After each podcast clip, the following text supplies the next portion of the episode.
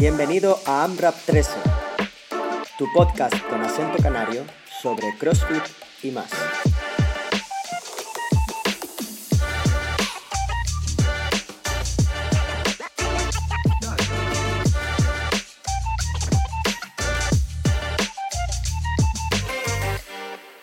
Bueno, pues empezamos con nuestro primer podcast. Eh, yo soy Aarón. Hola, yo soy Tomás. Y bueno, los dos somos entrenadores en Osaru Performance, un box del norte de la isla de Tenerife.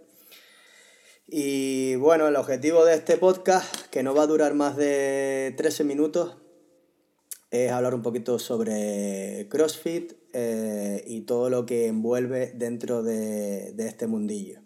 La idea de hacerlo en 13 minutos es que lo puedas escuchar de manera sencilla yendo a casa, eh, paseando con el perro, de camino al curro o en algún momentito que tengas libre.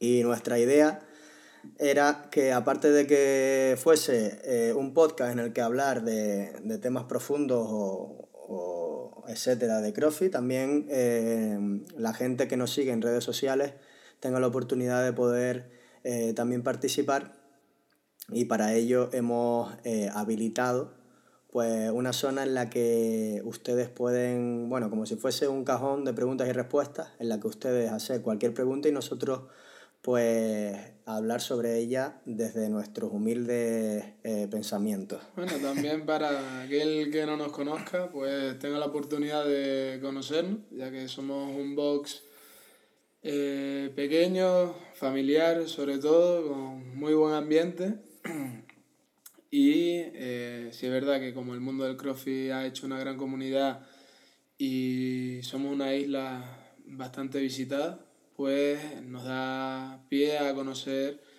a muchos atletas de península, así como del resto de Europa, y pues a seguirnos pues más o menos semana a semana o... Eh, Conocer, conocernos un poquito más, al fin y al cabo. Bueno, cuéntanos, Aaron. Bueno, sí, vamos a hablar un poquito sobre nosotros. ¿Quién eres tú? Soy Aarón, muchacho. ¿Cómo te dio por, por iniciarte en el mundo del CrossFit? ¿De dónde venías?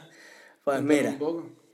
Bueno, eh, mucha gente me conocerá, sobre todo donde tenemos el box. Soy bastante conocido porque antes de abrir en La Orotava tenía otro box, eh, con, era socio de otro box en Santa Úrsula, en el pueblo al lado, se llamaba CrossFit Manimal. Y, bueno, y anterior a eso también fui eh, entrenador en un complejo deportivo también de La Orotava, en el cual pues daba clases de no solo mm, eh, musculación y entrenador de sala, sino también clases dirigidas, eh, natación, pilates, etc. O sea, que hacía de todo, vaya. La idea era también mm, abrir un poco el, lo, la, yo qué sé, la, la vista a otro tipo de deportes. Y bueno, me gustó el CrossFit. Yo siempre hice algún tipo de entrenamiento que se salía un poco fuera de lo habitual, de musculación. Eh, como también hice mis pinitos en las artes marciales, eh, ya no hablando desde el punto de vista profesional, sino mío personal. Eh, pues siempre mis entrenamientos estaban enfocados al rendimiento en todas las capacidades, no solamente musculación. Y bueno, pasé por un montón de, de deportes en los que, en los que toqué eh, de todo. Incluso hice trialón, muchacho. Era alta intensidad, strongman, algo de natación.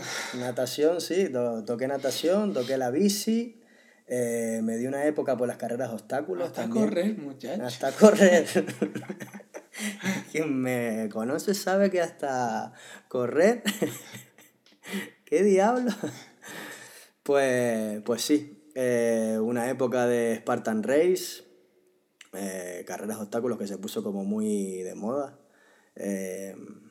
y bueno, eso fue, eso ha sido mi bagaje profesional barra deportivo. Eh, hasta hice un récord Guinness de la comba, muchachos. Eso fue una anécdota buena. Resulta que, bueno, en el complejo había un, un colega que montó una feria internacional del deporte con la, con la idea de dar un poco visibilidad a, a todos los empresarios que se dedicaban a ese mundillo. Y bueno, también obviamente en esa época por el complejo deportivo, que como hoy en día pues está pues bastante en boga porque tiene muchas actividades y con el tema de la natación y tal pues tiene muchos usuarios. Y me propuso, joder, estaría guay que... Hostia, que no se pueden decir palabrotas. Bueno, da igual. Eh, estaría guay que, que, que hicieras un acto en, el, en la feria. Y dije, bueno, pues yo creo que no estaría mal hacer algo con el tema de saltar a la comba o algo así. Entonces, bueno, pues eh, miré en el libro Guinness y había un tipo que había saltado a la comba durante una hora y pico. Entonces digo, guau, pues yo creo que no es tan difícil.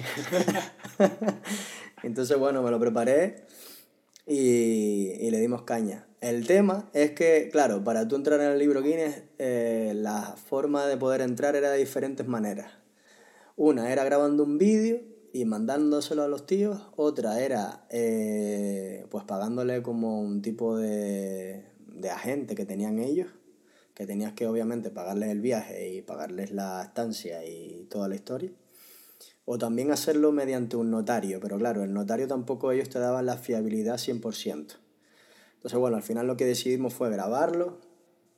Y bueno, ahí un poco como se quedó en el aire, porque después por lo visto había que pagar como unos derechos, unos, sí, unas tasas, unos derechos para poder entrar en el libro y bueno era una historia, o sea que se quedó ahí. Se quedó en que hice una hora quince saltando la comba. Y bueno, el dolor en los trapecios al día siguiente. Vamos a decir una aclaración porque hay gente que lo pregunta, pero eh, fueron saltos simples. Fueron saltos simples, claro, olvídate, imagínate. Doble crossover durante una hora 15 minutos. El antebrazo los pies.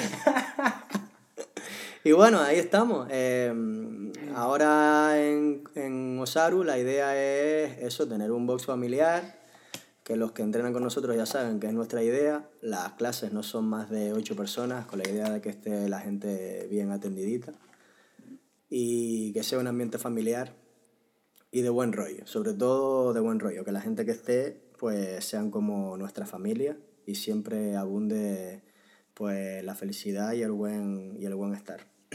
Ahora faltas tú, háblanos de ti, Rubio. Bueno, yo vengo de, del agua, durante muchos años estuve compitiendo natación eh, junto con mis hermanos. Era nadador de 100 mariposas y 200 mariposas. Era mi prueba predilecta y competía también en relevo. Pasado ya la temporada de que tiene uno la ESO barra bachiller, pues me dio por coger olas y durante muchos años he estado cogiendo olas hasta que me partí la pierna. Una vez me partí la pierna ya me imposibilitaba un poco montarme encima de la tabla y la recuperación me llevó al bodyboard. Durante años he estado intercalando una cosa y la otra hasta que di con las oposiciones a Policía Nacional Aquí ya encontré un grupo de gente que me animó a probar el CrossFit y mm, le di la oportunidad el día 2 de enero, hace ya cuatro años, y aquí estoy, eh, bastante enfermito con el CrossFit.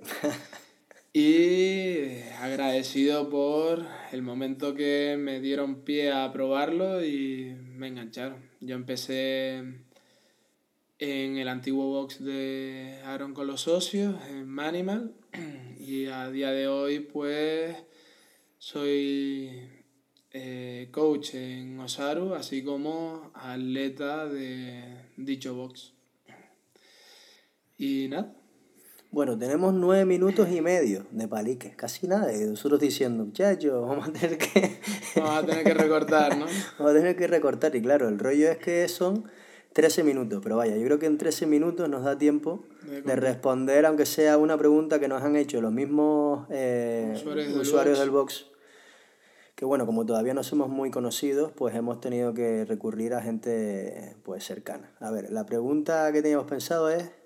Bueno, pues la primera pregunta eh, se puede sentir identificada mucha gente eh, y es que si yo soy nuevo en CrossFit y mi vida laboral me permite entrenar tres, cuatro veces a la semana. Y qué metas me puedo poner y cómo puedo fijar unos entrenos para dichas metas, ya que no quiero entrar en un conflicto de intereses entre lo que puedo hacer yo en una semana frente a lo que puedo ver en otros atletas que compartan el box conmigo o el mundo de internet o lo que se ve por Instagram, que es lo idílico y lo que todo el mundo le gustaría llegar. Cuéntanos, Aarón, ¿tú qué crees? Bueno, yo creo que al fin y al cabo, para la gente que empieza, eh, la base es eh, que creen una adherencia al entreno. Entonces yo creo que la adherencia se consigue fijando primero em, que ellos cojan como ese gustillo al, al crossfit. Al yo quiero ir. Al yo quiero ir, exacto. Para ello, obviamente, es importante eh, varios factores. Primero, el ambiente en el box. Es, la persona se tiene que sentir bien en el box, se tiene que sentir como en casa. Pues si va al box encima de que va a hacer un día de traster con carrera y assault bike, le toca estar mirando para los lados eh, con gente mosqueada y de mal rollo, pues yo creo que no es la idea. Yo creo que lo primero y lo más crucial es el ambiente. Segundo, para que progresen, obviamente, si vienen cuatro veces a la semana, pues ideal, porque en cuatro veces a la semana una persona que eh, nunca ha hecho CrossFit puede ver mejoras bastante sustanciales, sobre todo si, su, si la programación eh, es buena. Y bueno, el tema de redes sociales y demás, yo creo que, bueno, eh, debería dejarlo un poco al lado, porque como todo, en las redes sociales siempre se proyecta lo mejor de cada uno y no es la, no es la parasea.